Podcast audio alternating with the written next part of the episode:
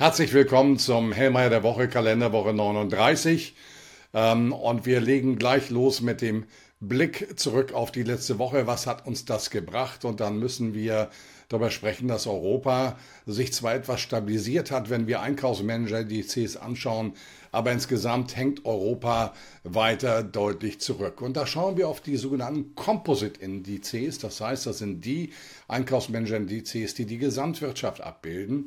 Was sehen wir? Japan führt mit 51,8 Punkten, über 50 heißt Wachstum, unter 50 Kontraktion. Und äh, dann folgen die USA mit 50,1, also direkt an dieser Wachstumsschwelle dran. Dann kommt die Eurozone mit 47,1 Punkten, also schon deutlich Kontraktion. Dann folgt Großbritannien mit 46,8 und Deutschland hält die rote Laterne mit 46,2 Punkten. Besser als beim letzten Mal, aber immer noch prekär. Und diese Konstellation ist eine, die jetzt auch zu Wochenbeginn in Berlin ähm, sich niederschlägt. Wir haben den Wohnungsgipfel und wir hatten im äh, oder haben im deutschen Wohnungsbaumarkt ein riesiges Problem. Vonovia will jetzt 60.000 Wohnungen nicht bauen. Äh, gleichwohl ist es richtig, dass man so einen Gipfel macht, um diesen Teil der Volkswirtschaft eben auch ein Stück weit zu stabilisieren. Heute kam vom Statistischen Bundesamt positive Meldung rein. Bauaufträge sind im Juli um knapp 10 Prozent im Vergleich zum Vorjahresmonat gestiegen. Aber wenn wir uns die Gesamtbilanz für die ersten sieben Monate anschauen, haben wir immer noch einen Minus von 10,7 Prozent. Ich will das nicht kleinreden. Es ist positiv, dass wir im Juli jetzt mal ein positives Datum im Jahresvergleich haben.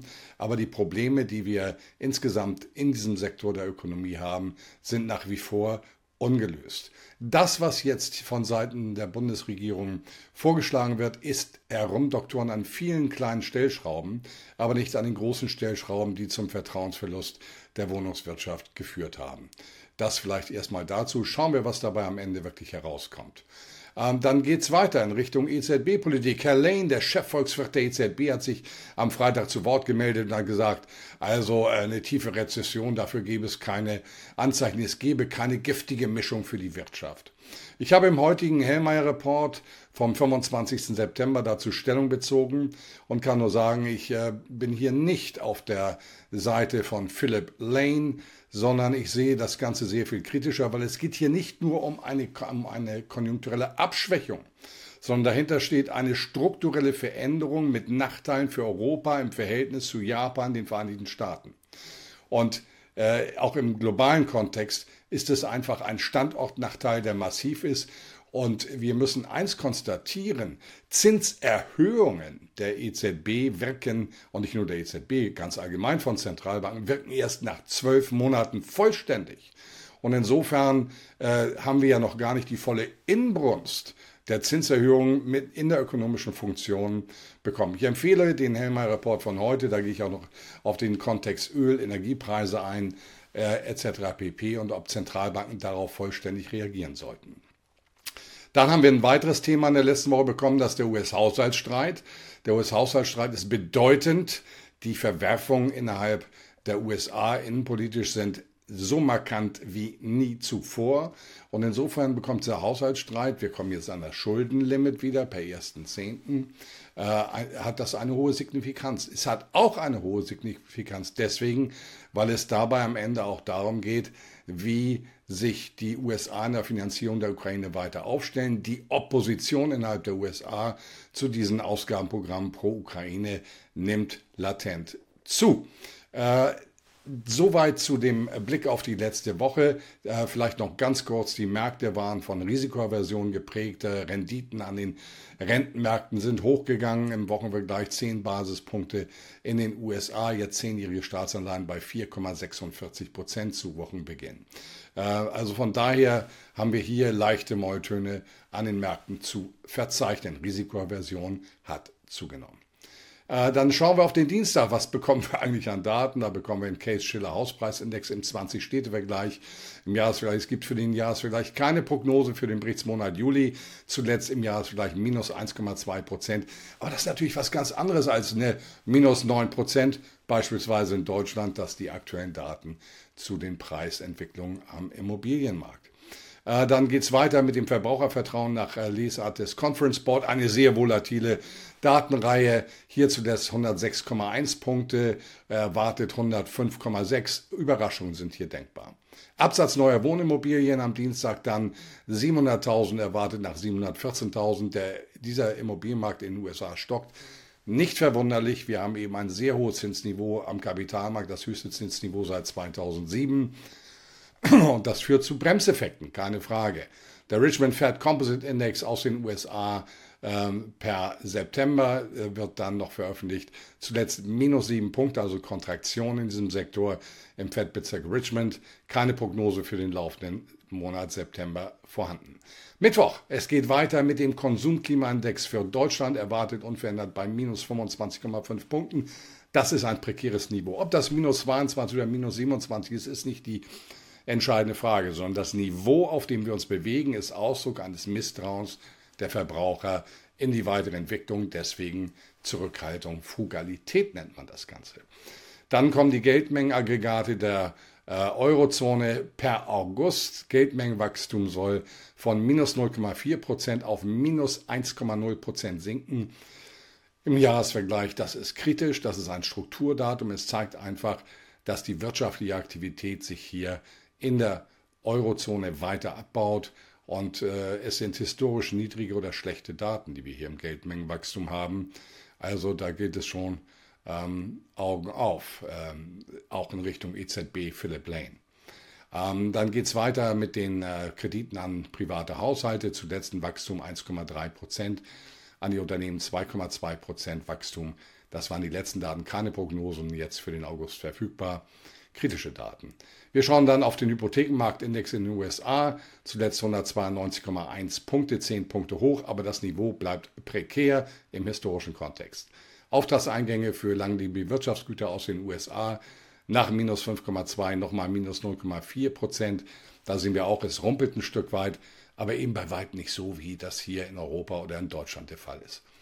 Dann bildet der, der Abschluss für den Mittwoch bilden russische Konjunkturdaten, erwartet Industrieproduktion im Jahresvergleich plus 4,3 Prozent nach 4,9 Prozent, Dynamikverluste, Einzelhandelsumsätze plus 10 Prozent, wir haben Verbraucherpreise bei 5,3, das, die Zahlenreihe ist nicht äh, inflationsbereinigt, 10 Prozent plus nach 10,5 plus, 0,5 Prozent plus, auch leichte Dynamikverluste, die Arbeitslosenrate soll am Allzeittief von 3% weiter verharren und reale Löhne, also nach Inflation, sollen um 10,1 nach 10,5% zulegen. Das die Daten aus Russland. Dann geht es am Donnerstag weiter. Der Economic Sentiment Index der Eurozone steht zu veröffentlichen. Der ist wichtig, das ist der IFO-Index für die Eurozone. Erwartet einen Rückgang von 93,3 auf 92,5. Nochmal Richtung EZB Philip Lane.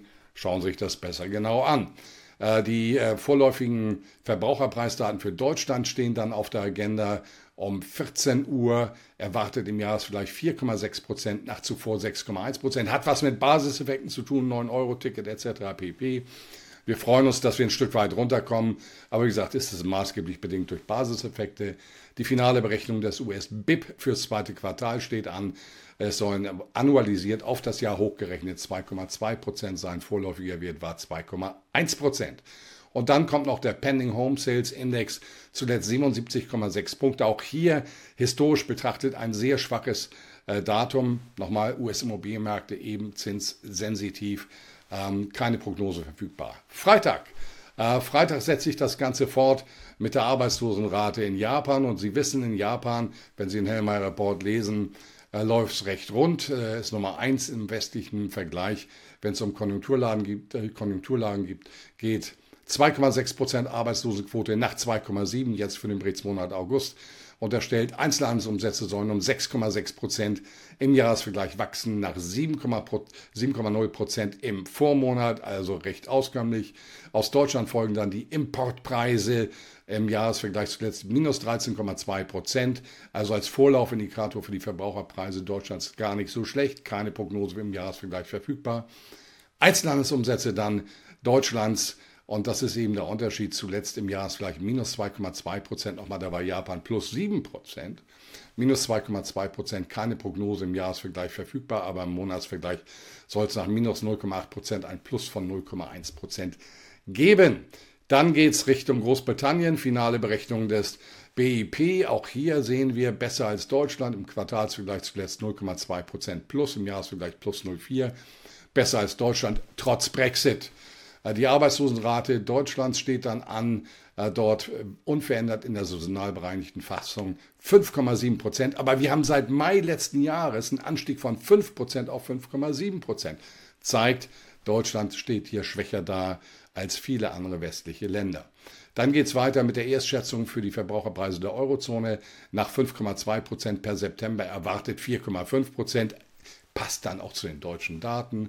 Und die Kernrate soll runterkommen auf 4,8 Prozent von 5,3 Prozent.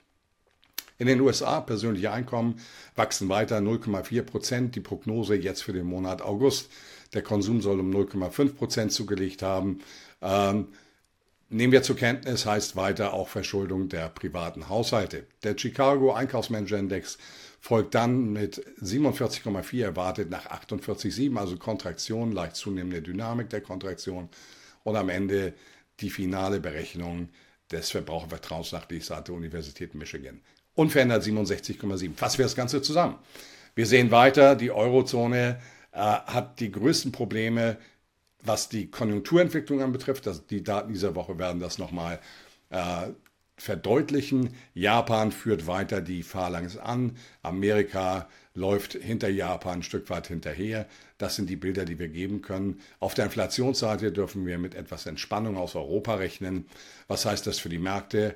Ähm, Instabile Stabilität ist, glaube ich, der beste Begriff, um das Ganze zu beschreiben. Ja, es dominieren im Moment auch aus dem Momentum der Märkte heraus für die Aktienmärkte eher Abwärtsrisiken, aber es gibt hier auch Kaufinteressen. Ganz ein Aspekt noch dazu. Wir haben die aggressivste Verkaufswelle in den USA gehabt, laut Goldman Sachs, drei Wochen lang jetzt. Äh, das schärfste seit 2020 und dann kann es auch einen Saturationseffekt bei den Short-Positionen irgendwann geben, dass es hier wieder zur Eindeckung kommen muss. Also ich sehe eine relative Stabilität, aber die Vorzeichen zu Wochenbeginn sind nicht allzu positiv. In dem Sinne wünsche ich Ihnen eine erfolgreiche Woche. Ich freue mich auf die nächste Woche mit Ihnen. Machen Sie es gut, seien Sie erfolgreich.